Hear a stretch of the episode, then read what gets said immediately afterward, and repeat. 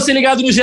Globo e também no GE Fluminense. Está começando mais uma edição do podcast da Torcida Tricolor. Edição 150, eu sou Edgar Marcel de Sá. E edição de Fluminense e Barcelona, quartas de final da Copa Libertadores. Empate por 2 a 2 no Maracanã. Mais uma atuaçãozinha mequetrefe do Fluminense. Mas a gente vai falar disso e muito mais com os nossos especialistas. Primeiro ele, o comentarista preferido da torcida tricolor, Cauê Rademacher.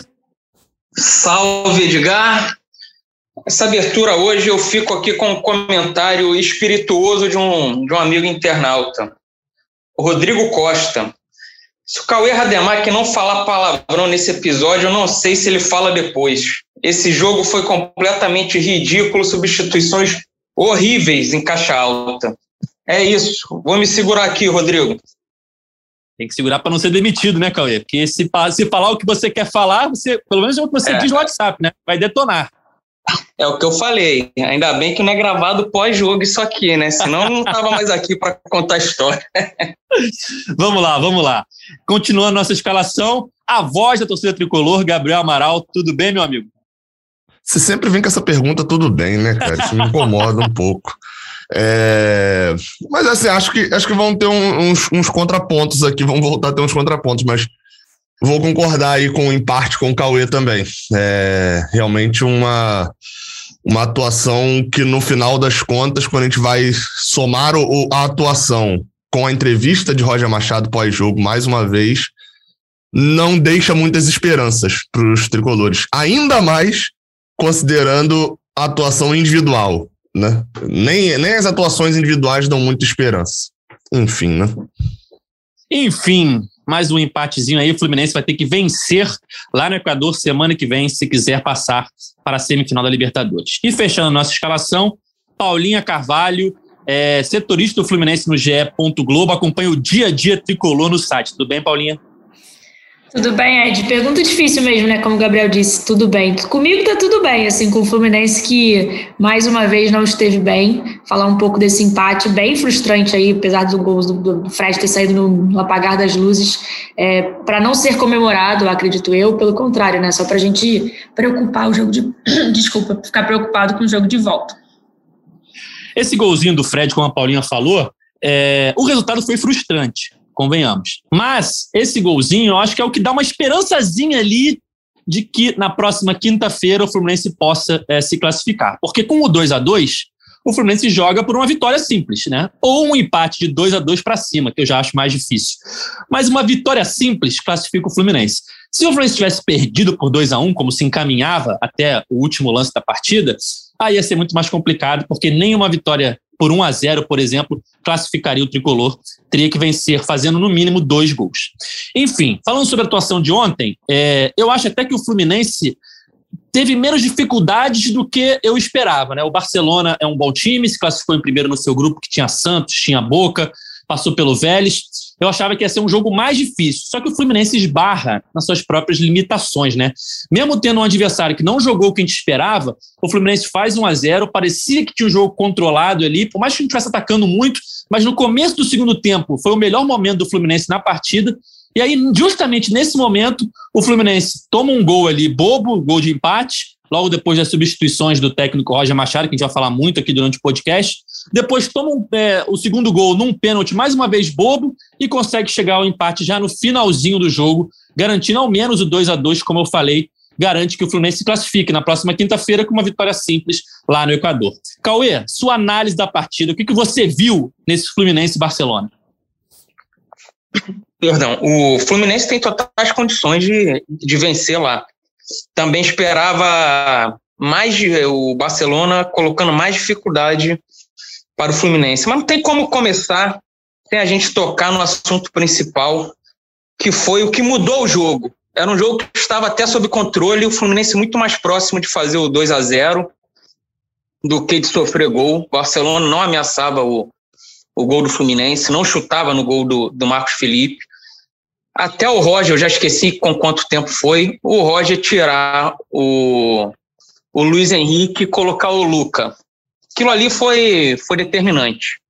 Ah, eu não consegui entender depois na coletiva do Roger se o Luiz Henrique pediu para sair ou não. Se alguém entendeu, por favor, me corrija, porque não há explicação para ter tirado o Luiz Henrique naquele momento. Era, era o melhor jogador do, do Fluminense para mim, mais perigoso, consegue levar a bola ao ataque. Estava desde o início inspirado. Não fazia uma atuação exuberante, mas era, era o melhor jogador do Fluminense, até porque tinham outros jogando muito mal. O, o Fred, numa partida muito das piores que eu já vi do Fred. Se bem que toda rodada eu tenho falado isso aqui, né? Fred anda muito mal, uma fase horrível, como eu nunca vi o Fred ter no Fluminense é, essa fase. O Iago não jogou nada, rigorosamente nada. Outro dia alguém comparou o Iago ao Deco, não sei se foi o perfil do, do Fluminense, eu acho que ele acreditou. Tentou dar um passe de trivela pro Egídio, uma coisa horrorosa, de dois metros, jogou para lateral. Foi. Muito mal o Iago. O Cauê, foi a famosa trivela de bico. Foi, foi. Foi a trivela de bico. Pô, é, sabe, joga, baixa a bolinha, joga o feijão com arroz que vinha jogando bem. Já tem uns jogos que ele tem tentado enfeitar muitas jogadas, jogou nada. O, o Gabriel Teixeira fez o gol, mas eu não vi uma grande atuação do, do Gabriel. Vi algumas pessoas elogiando, mas eu não gostei muito.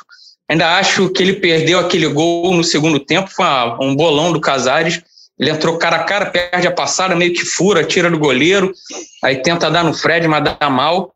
É, os zagueiros também, assim, faziam uma partida até razoável, mas cada um falhou no gol, então não tem como passar pano.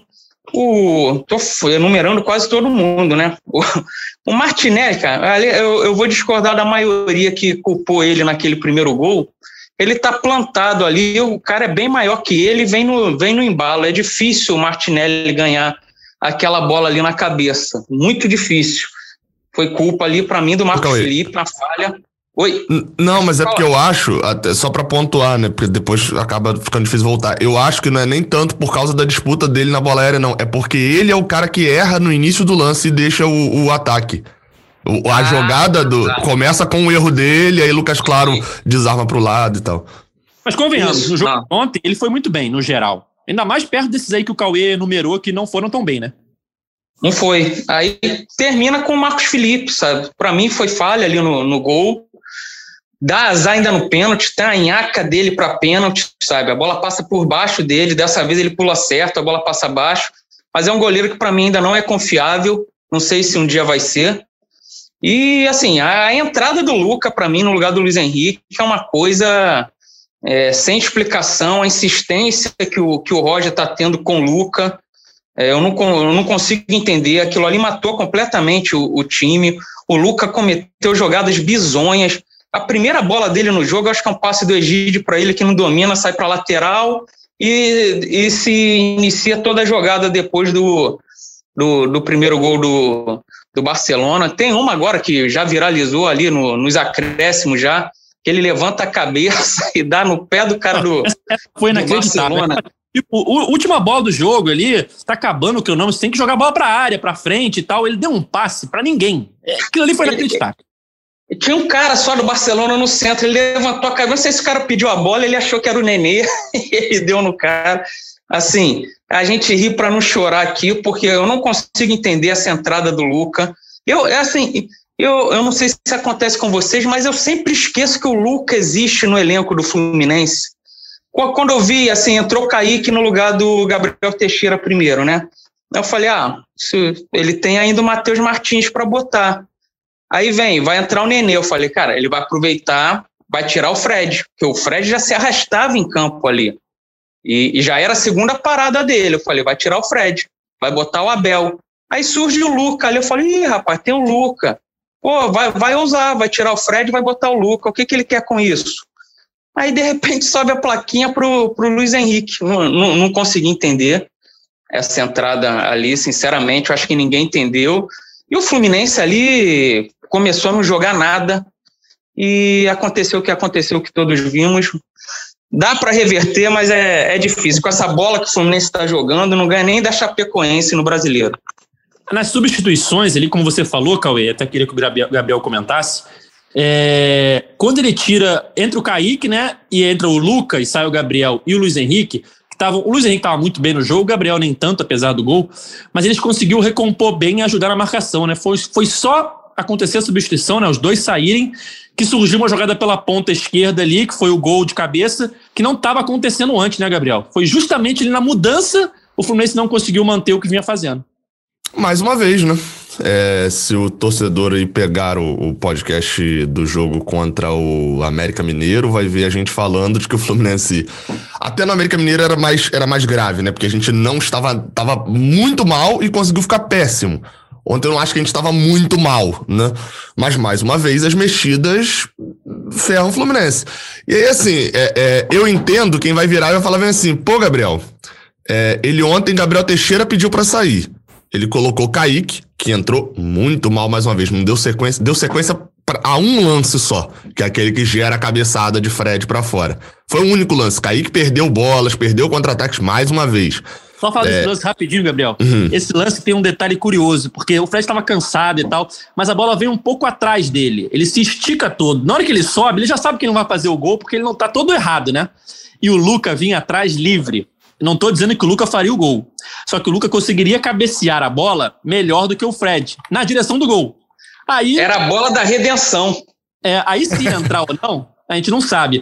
Mas aquele lance ali era pro Luca cabecear. Não, era. E atrás dele, eu não lembro agora de cabeça. Eu lembro de na, no, no, Maracanã lá ter, ter pensado em Nino, mas não sei se era exatamente. Mas tinha outro do. Era o Nino? É. Tinha outro do Fluminense ali atrás, ainda que poderia talvez chutar também com o pé, né? É, mas foi o único lance que Kaique deu segmento. Aí o, o, o, cara pode até falar, pô, Gabriel, mas é porque o Gabriel Teixeira pediu para sair.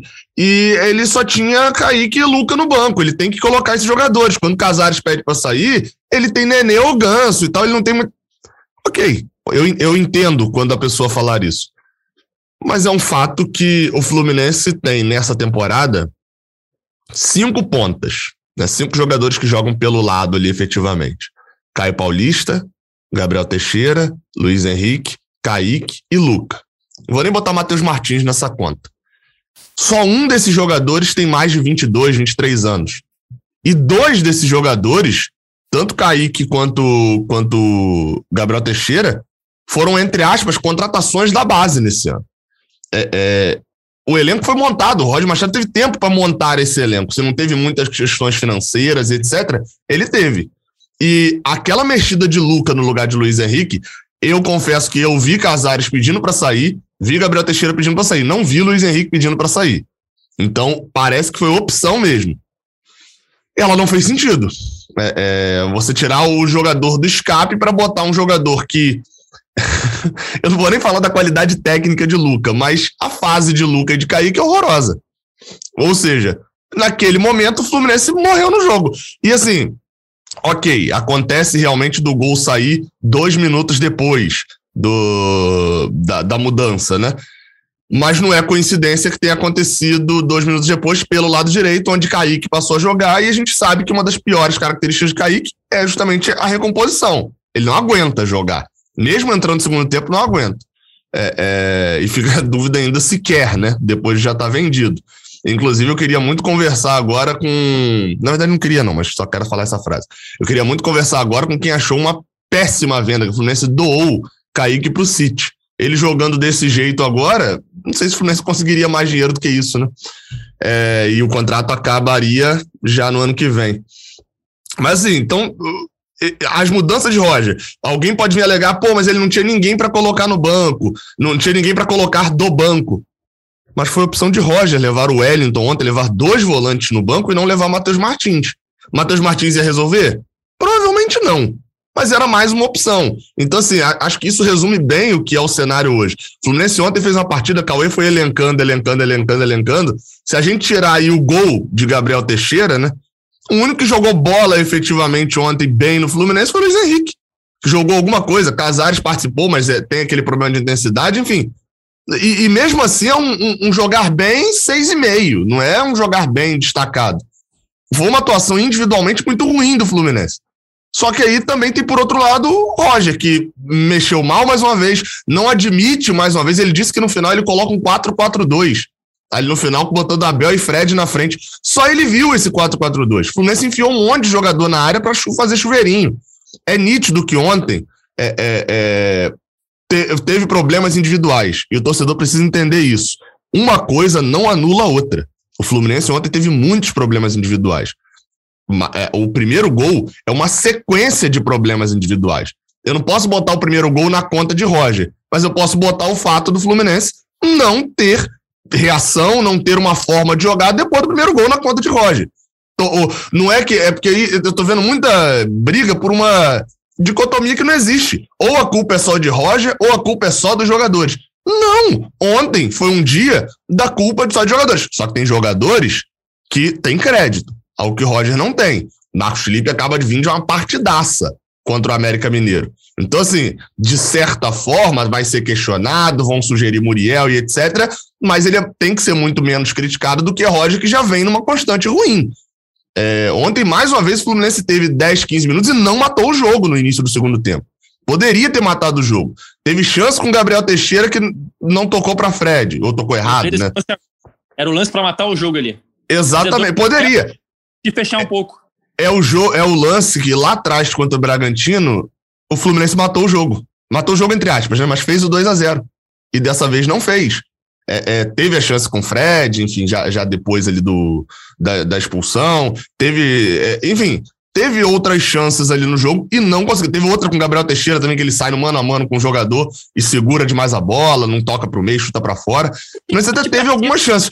Agora, eu não vou também falar que só porque o Fluminense teve chance, o Fluminense jogou bem. Não jogou. Roger, Roger segue sem variação e segue sem variação no discurso também.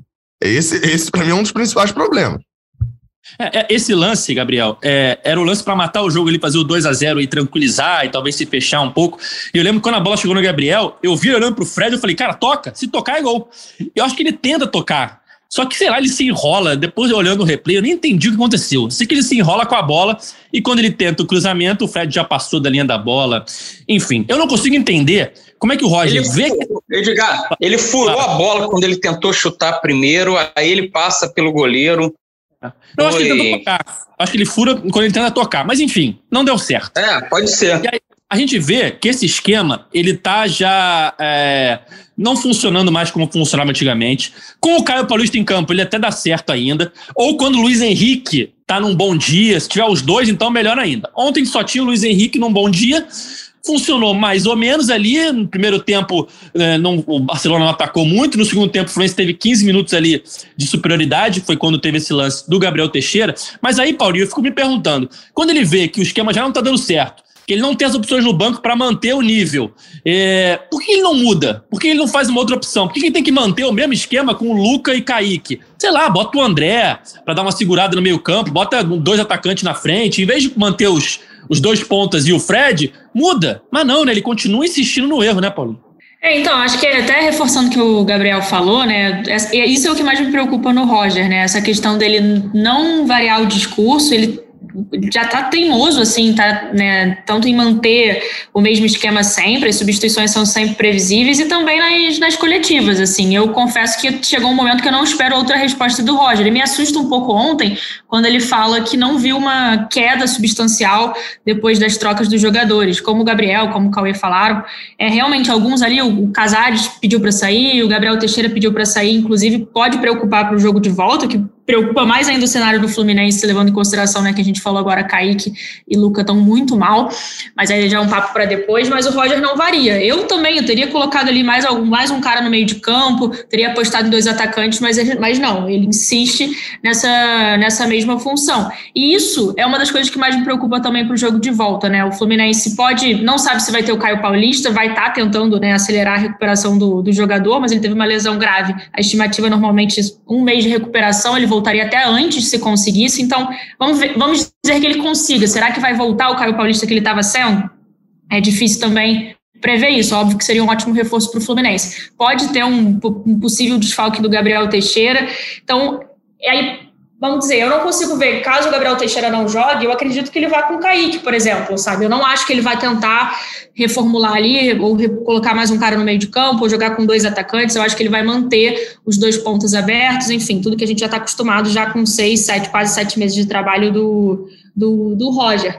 E assim, ele fala muito também, né, quando a gente questiona isso, é, ele, ele insiste numa variação que só ele vê, como o Gabriel disse, eu concordo 100%, e ele insiste também em dizer que o calendário é muito apertado. Não tem como falar que o calendário não é apertado, mas a questão é que não é apertado só para o Fluminense, assim, esse problema do calendário apertado existe desde que o futebol no Brasil, nem sei quanto tempo o calendário não é apertado, né, o Fluminense passando e a gente quer que passe, vai continuar sendo apertado. Se ele continuar só com essa justificativa, ele vai se amarrar num. Ele vai cavar o próprio buraco, digamos assim, porque o Fluminense precisa sim de alternativas para seguir vivo nas competições, e a gente está focando em Libertadores, né, óbvio, por conta do jogo de ontem, mas a situação do Fluminense no Campeonato Brasileiro não é boa, é, o Fluminense vai ter um adversário muito difícil na Copa do Brasil, então, assim, se o Roger continuar nessa teimosia, óbvio que é impossível cravar, mas o Fluminense pode estar tá passado a fracassar daqui para frente. Isso é uma coisa que o Roger e os jogadores têm que pensar. E acho sim também que os jogadores têm responsabilidade. A gente falou de vários erros individuais ontem. Acho que a diretoria também tem sua parcela de culpa em questão de contratação. É, o Luca foi contratado ano passado e continua esse ano como e o Roger continua ele, ele continua sendo como uma grande opção, quase um décimo segundo jogador do Fluminense. Não tem menor justificativa para isso. Então acho que são uma vários fatores assim que a gente tem que, que avaliar. Não estou falando que está tudo perdido, como o Cauê falou, acho que o Fluminense tem condições também de, de reverter, de ter uma. Não acredito num 3 a 3 né? Mas enfim, num 1x0, num 2x1, acredito que o Fluminense possa, mas é difícil. E assim, o que mais me leva a ficar preocupada é o que vem apresentando, não de ontem, né? Mas no último mês. O Fluminense tem jogado muito mal, essa teimosia do, do Roger, essa má fase dos jogadores que não passa. Então, será que na verdade não é uma má fase, mas sim uma boa fase lá no início da temporada? Isso tudo tem que ser levado em consideração. Ô, ô Paulinha, eu vou ler só aqui du duas frases de Roger na coletiva, para você que não tem, o, você aí, ouvinte, que não tem o desprazer de ouvir algumas coletivas. Duas frases de Roger. O Casares não é um jogador lento. Longe disso. É um jogador que tem muita dinâmica e boa velocidade pra, no meio de campo. E a outra frase é o seguinte: é, não dá para sair de um sistema de jogo para o outro como se imagina ser tão fácil, como, como, como se imagina ser tão fácil quem está analisando do lado de fora. Roger pediu mais tempo. Ele está seis meses comandando o Fluminense, cinco meses, né? Basicamente, seis meses futebolista comandando. Ele teve quase 50 jogos na temporada. Se ele não teve muito tempo de treinar, ele teve muito tempo de ver muitas características desses jogadores. Eu entendo o pedido de tempo para treinar, Sim, mas claro. não dá para dormir nessa desculpa.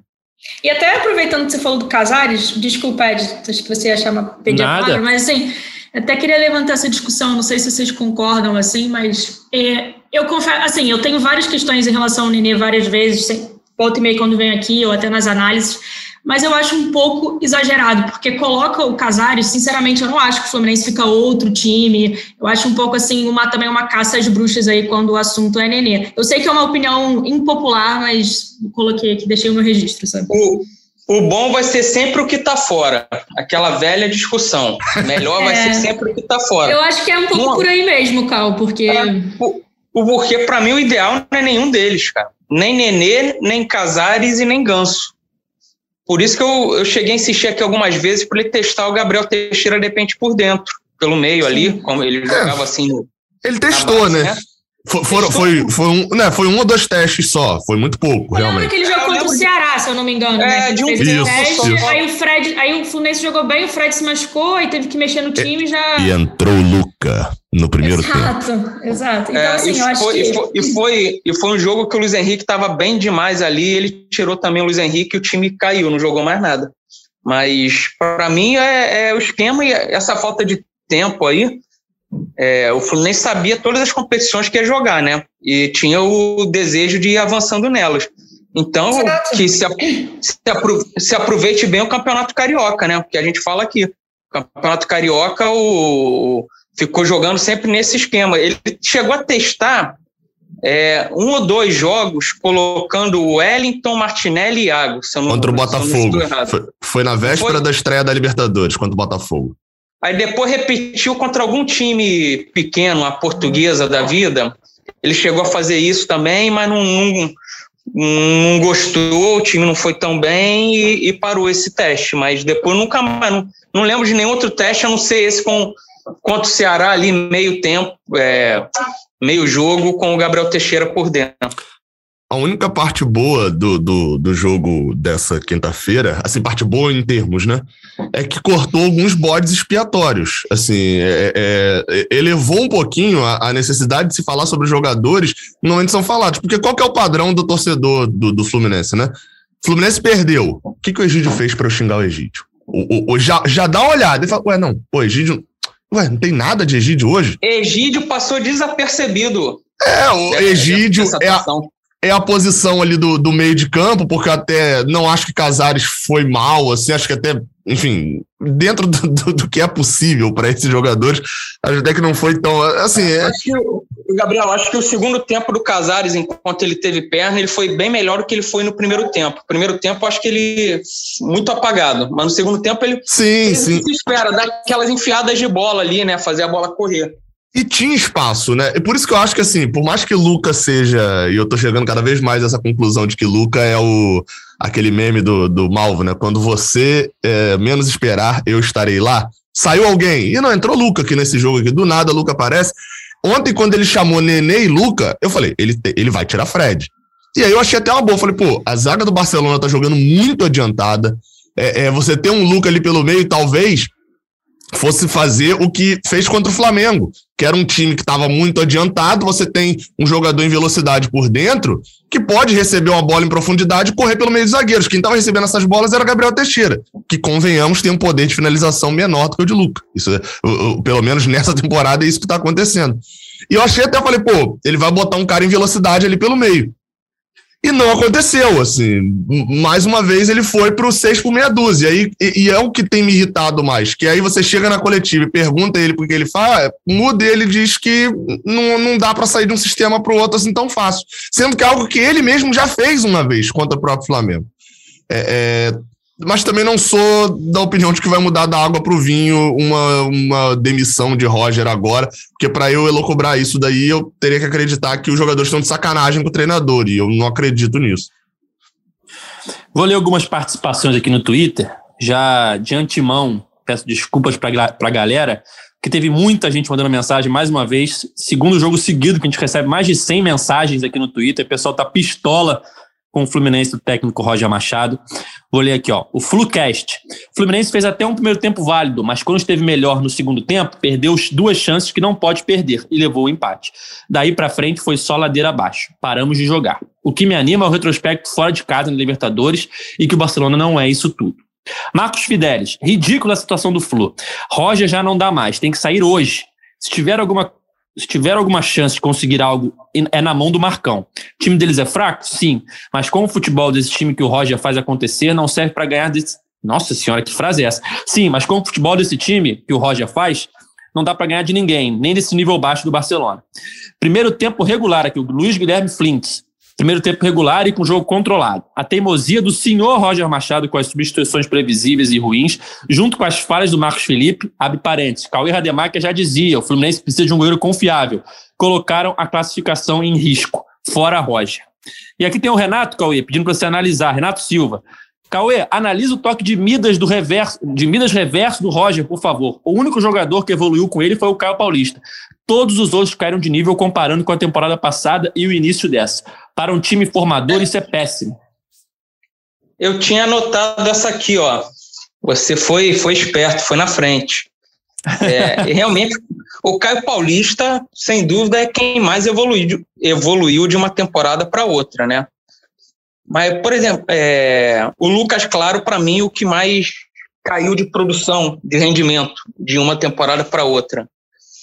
Você pega um. Você pega, por exemplo, um Luiz Henrique, eu acho que ele continua alternando muito, sabe? Alternava no, no ano passado, continua alternando nesse. O Fred chegou a ter seu, seu bom momento agora com nessa temporada. Eu acho que o que está pegando é que está é, a má fase do time individual dos jogadores. É, vários jogadores em péssima fase ao mesmo tempo, sabe? A fase do Fred, para mim, é assustadora. O que o Fred não tem jogado é, para mim, tá muito assustador, sabe? Tá meio lamentável a atuação do Fred contra o América Mineiro e, e ontem contra o Barcelona de, de Guayaquil, matando as tabelas, pouco participativo, sem conseguir ganhar uma jogada dos zagueiros. Sabe? Parece estar totalmente fora de, de ritmo, de forma. Não sei, e tem jogado várias partidas seguidas, né? Eu não sei agora de cabeça quantas partidas seguidas ele tem jogado. Mas, pô, era o caso de. Pô, não joga contra o América Mineiro, sabe? Segura contra o Barcelona. Mas tá jogando todas e, e não, não tá rendendo. Não sei se é problema físico, técnico ele continua tendo. Ele, pô, há pouco tempo ele estava sendo o cara do Fluminense nessa temporada ali, no jogo contra o River Plate, arrebentou lá na Argentina. Vários bons jogos, tanto que ele é o artilheiro do time na temporada mas tá, tá chamando muito atenção. E ontem foi um jogo que eu acho que ficou gritante. Era o único jogo no horário, o Brasil inteiro vendo. Você vê comentários assim de pessoas que às vezes nem estão acompanhando tão próximo o Fluminense, não assistem todos os jogos como nós, que a, a forma do Fred, a fase dele chamou muito atenção negativamente. Exatamente, o Fred não está num bom momento. E teve um torcedor aqui, o próprio Flucast, que eu já li a mensagem dele, falando aqui ó, que o que me anima é o retrospecto fora de casa na Libertadores. O Fluminense tem quatro jogos fora de casa nessa Libertadores, três na fase de grupos e um nas oitavas. São três vitórias e um empate. Desses quatro jogos, o único resultado que não classificaria o Fluminense lá no Equador seria esse 1 a 1 com o Júnior Barranquilla fora de casa. A gente lembra que foi aquele jogo que teve um pênalti bem contestável para o Júnior Barranquilla. Na primeira fase ainda não tinha VAR. E o Fluminense empatou por 1 a 1 gol do Kaique. Todos os outros resultados, 2x1 no Santa Fé, 3x1 no River, 2x0 no Cerro, classificam o Fluminense na próxima quinta-feira. Mas, em comparação, o Barcelona tem quatro jogos em casa. Eu ia falar isso. E quatro vitórias, Gabriel. E aí? É, não, e o, o, único resultado, não tem nenhum resultado do Barcelona em casa que não os classifica, né? Venceram Vélez, Boca, Strongest e Santos. É, é chato, né? É, é chato. Isso, Cauê falou do Fred, eu tava, tava até contando aqui. É, dos últimos 14 jogos de Fred, é, ele fez três gols. Dois desses três gols são agora nos últimos três jogos, né? Barcelona e Cerro Portenho. Mas são dois gols de pênalti. E assim, óbvio que a gente normalmente pode falar que o número frio ele pode te enganar e tal, é, mas um centroavante ter um gol em 14 jogos com bola rolando, né? Ter um gol com bola rolando em 14 jogos é sintomático. É sintomático de um time que cria muito pouco e é sintomático de um centroavante que tem, tem abaixado muito o nível. Eu até fiz essa pergunta lá, mas enfim, é, é, o, o, entrevistador até misturou com uma outra pergunta do, do, do Felipe Siqueira e ele e, não foi para esse foco. Mas que eu fiz até essa pergunta para Fred no primeiro jogo, no, no jogo contra o Cerro Portenho, que era justamente do que, que tinha mudado. Mudou o esquema, mudou, foi a questão física já pesando, para ele sair de um um 11 gols em 12 jogos, se eu não me engano, que ele fez no início do ano, para três agora, né, três gols em 14. E, enfim, é, acabou não, não, não entrando ali a pergunta, mas fico curioso, porque 14 jogos, três gols, sendo dois de pênalti, para um centroavante é muito abaixo. E para quem isso para quem não vê os jogos, para quem está olhando só os números. E para quem está vendo os jogos, sabe que não fez por onde ter um número muito melhor do que esse, não. É, é, é, o que eu tô falando assim. O Fluminense hoje, ele tá parecendo uma queda de avião. É, a gente pode falar que sempre que cai um avião, a gente vai falar, não, foi por causa disso daqui, foi por causa disso daqui, mas todo mundo né, é, é, é sempre volta a falar, não, um avião, para ele cair, ele tem que ter cinco, seis, sete problemas. Porque um problema aconteceu, o segundo que era para corrigir não, não aconteceu também. O Fluminense tá tipo isso. A gente vai vendo, não, é porque o centroavante não faz gol. É. Aí, mas por que o centroavante não faz gol? Porque o time não cria. É. Ah, o time não cria porque todos os meios de criação estão mal. É. Ah, pô, todos os jogadores estão mal, por isso que tá ruim. É.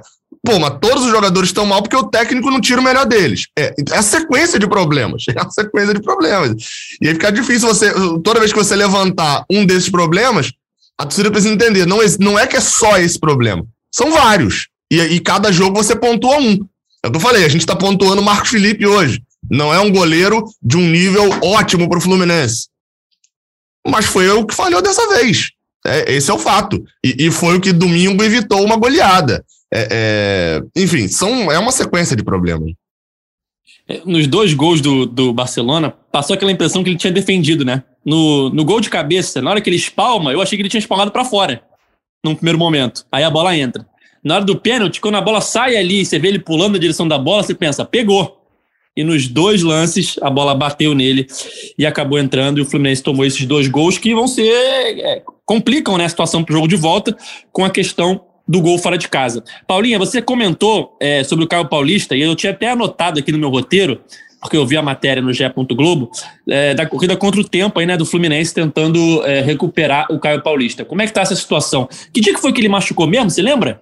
24 de julho. É. Se então, for um mês aí. Jogo... Isso, contra o Palmeiras. O próximo jogo é dia 19, então a gente está falando de uns cinco dias antes, mais ou menos. É uma lesão grave, né? Grau 3 é considerado uma lesão grave. O Fluminense está correndo contra o tempo. Aconteceu o mesmo, né? Assim, a lesão era diferente, mas, era, mas aconteceu o mesmo com um Abel, né? Em determinado momento que o Fluminense também estava sem centroavante. Foi contra o jogo do Cerro, né? Contra o jogo do Cerro. Isso, Acabou que o Fred até viajou o Fred até viajou, mas não foi aproveitado. O John Kennedy estava naquela que estava um tempão no sub-23 não era aproveitado. Acabou que os três viajaram, só o Fred que não foi relacionado no final das contas. Mas o Fluminense também cons conseguiu né, acelerar, fez uma força-tarefa naquela época para ter o Abel, conseguiu, e o mesmo está sendo feito agora com, com o Caio Paulista. O, até o Luiz Henrique teve uma lesão muito mais tranquila que essa, né, não entra nessa questão, chegou a fazer né, ele dois, duas vezes de atividade no CT para ficar apto para o jogo de ontem, né, ele fez fisioterapia de manhã, à tarde voltou para treinar, e o esquema do Caio não está diferente, mas é uma lesão complicada, e assim, como eu disse, Talvez ele volte, né? Até o, Roger está um pouco otimista com isso, pareceu otimista ontem na, na, na, coletiva, mas não sabem como ele vai voltar, né? Também. E tem essa questão do Gabriel Teixeira, a gente está tentando já correr atrás, mas pode ter sido uma lesão um pouco mais grave que tire o Gabriel do próximo jogo, né? Pois é. Eu queria saber o que vocês acharam do pênalti. É, ô, ô, ô, Edgar, só então para poder pontuar sobre lesão, é, é para depois não passar é, a Paulinha lembrou do Abel, caso de sucesso, né? Samuel Xavier é um, é um caso de insucesso, Samuel Xavier, porque aconteceu isso lá em Goiás. É, é, o Fluminense levou ele no banco, ele estava voltando de uma lesão muscular. Calegari sente, sai. Samuel Xavier entra no sacrifício e sente também. E aí Iago tem que ir pra lateral direito. Então, assim, é, só para lembrar, galera, que lesão muscular não é só o sacrifício do jogador de jogar com sentindo dor pode agravar ainda mais a lesão e passar mais tempo fora também. Então, é, por isso que tenham um cuidado. E até o que você falou, Gabriel, assim, no próprio jogo contra o Palmeiras, o, o Caio volta, né? Ali ele talvez tenha agravado, assim, posso Exatamente. ele volta e talvez a lesão tenha sido até agravada, tenha sido mais grave por conta disso. Lesão muscular é bem complicado, assim, não dá para falar que se ele não jogar foi falta de esforço do jogador ou do clube, pelo contrário, claro que não. Há um esforço de, de ambas as partes, mas não é garantido que ele vai conseguir atuar. E como você disse, como ele vai voltar, né? Ainda mais se for uma, uma tentativa precipitada no meio de uma decisão. Pois é, eu, o que eu ia falar antes era sobre o pênalti. É, eu acho que o pênalti para o Fluminense foi claro, né? O Abel foi chutado dentro da área. Arrisco a dizer que foram dois pênaltis no mesmo lance, que teve uma, uma mão na bola ali um pouquinho antes do pênalti que o juiz marcou. Que Ele eu já reclama VAR, até, né? É. Eu acho que o VAR chamaria, porque foi uma mão assim muito antinatural. E cabeceou, ele deu uma levantada a mão assim para cima do nada e a bola bate na mão e eu acho que o VAR chamaria se não fosse o segundo pênalti. Mas eu queria saber a opinião de vocês sobre o pênalti do Nino.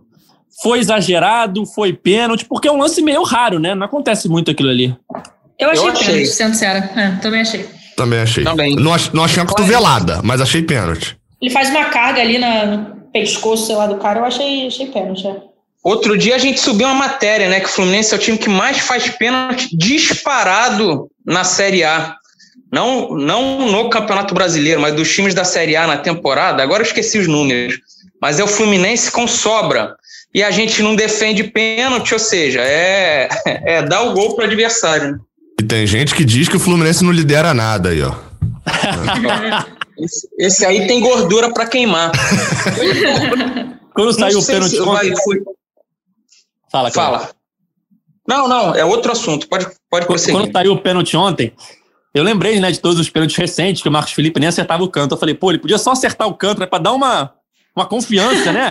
Pediu pouco. Aí ele acerta o canto e a bola passa por baixo, cara. É, não, não dá pra acreditar. Oh, eu achei a matéria que o Cauê comentou agora, foi no dia 29 de julho, então duas semanas. É, o Fluminense até então tinha 12, 12 pênaltis cometidos. É muita coisa para a temporada. E agora a gente já chegou no 13 terceiro. Acho que de lá para cá foi o único, não? Duas semanas para cá. De qual jogo?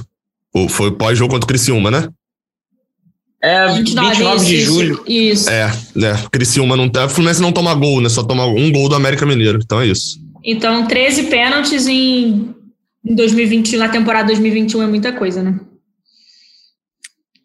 É muita coisa. É, e tem que se preocupar agora com esse jogo de volta, né, contra o Barcelona na próxima quinta-feira. Mas antes, tem Brasileirão. Fluminense que vem de três derrotas seguidas na competição. Pega o Internacional às oito e meia é, de domingo no Beira Rio. O que, que vocês fariam para esse jogo aí? Vai, vai com o time titular, segura alguém, bota time reserva? O que você faria, Cauê Rademacher? É difícil dizer, né? Porque eu, eu, eu, já tô dormindo mal por causa do Brasileirão há algumas rodadas. Eu, eu não enxergo como somar 45 pontos. Sendo bem sincero. É, eu acho que quem tiver condição joga. Assim, óbvio que eu não colocaria o Fred. Deixa o Fred, sem nem se colocaria em Guayaquil, pra, pelo que ele vem jogando. O Abel entrou com vontade ontem, pelo menos, né? Mas esse jogo contra o Inter, vem cá, é, Nino, Lucas Claro, podem jogar? Pode, tá bem. Fisiologia, tá bem. Não vai lesionar mais ninguém aqui, não? Não? Tá, joga. Aí, de repente, entre Martinelli e Iago, tira um. Na frente, vê ali o que que faz. Já não vai ter o Gabriel Teixeira, provavelmente. Ah, não sei, mas o Fluminense tem que pontuar no Campeonato Brasileiro. O Fluminense conseguiu a proeza de perder para Grêmio e América Mineiro. Ficou ali com 17 pontos. A zona do rebaixamento está chegando. Tá chegando, tá batendo na porta ali. Depois, se entrar nela para sair, é um desespero, hein? É difícil. Né? E o Inter vem de uma goleada, né?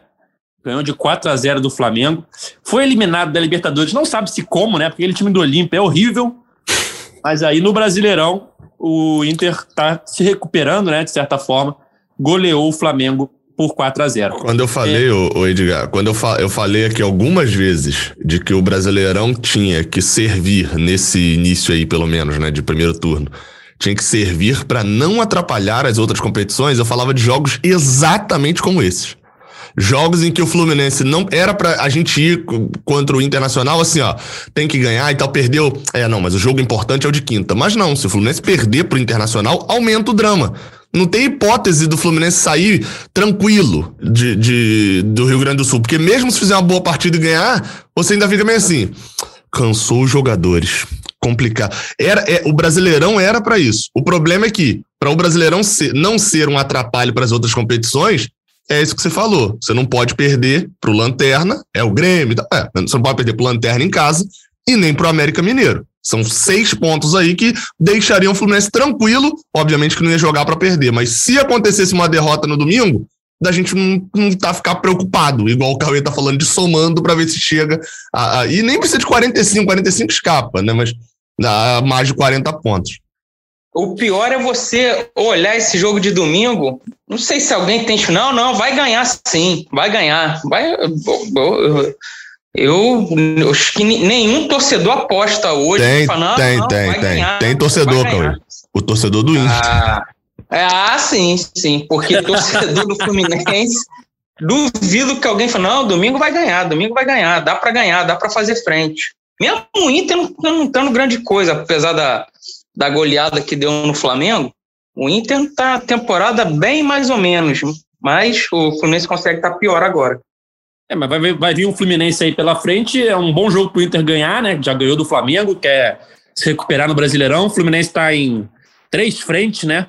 Copa do Brasil, Libertadores, Brasileiro. Não vem no bom momento. É aquele joguinho bom para o Inter, na, na, visão do Inter, né? Um adversário bom para o Inter ganhar, já que o Fluminense está com a cabeça lá no Equador na próxima quinta-feira. Estamos encaminhando aqui o final do nosso podcast. Paulinha, só queria que você falasse sobre o caso Miguel. A gente estava junto. É... Que dia que foi aquilo? Foi segundo? Foi, foi quarta. Quarta-feira, isso. Junto quarta-feira, e Paulinho, a gente foi lá na casa do Luiz Henrique, a gente fez uma reportagem com o Luiz Henrique, que já foi ao ar no GE.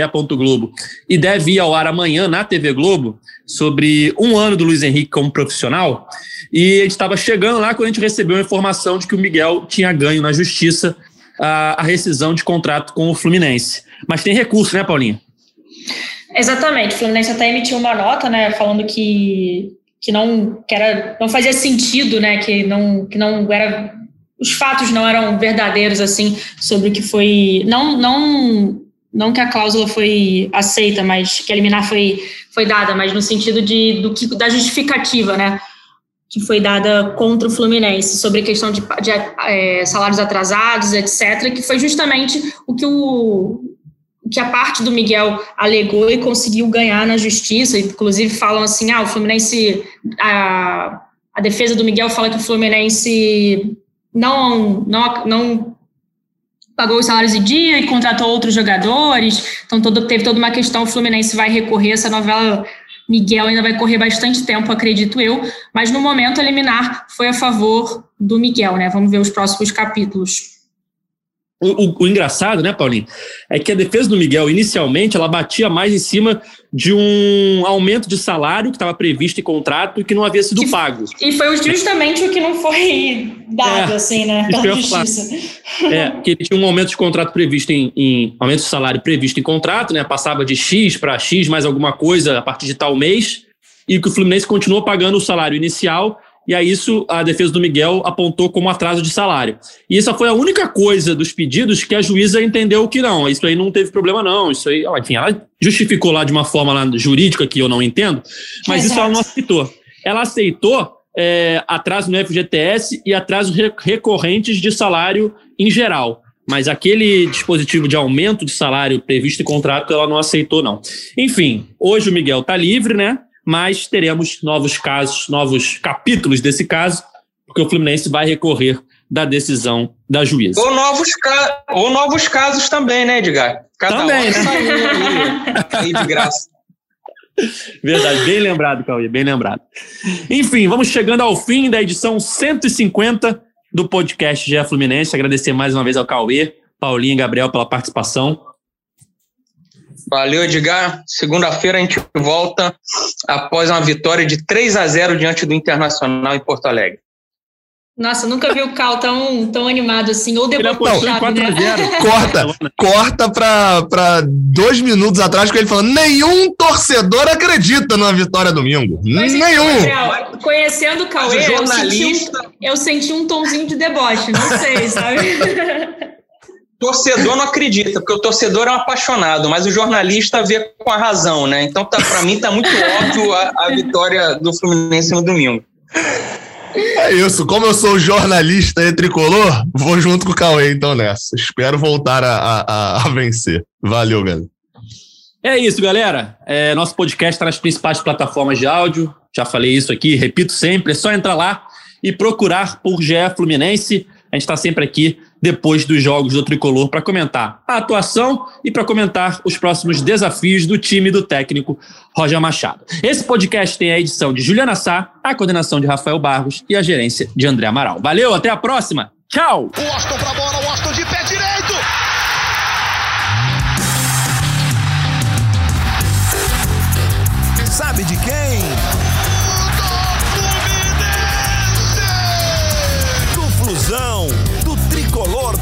Do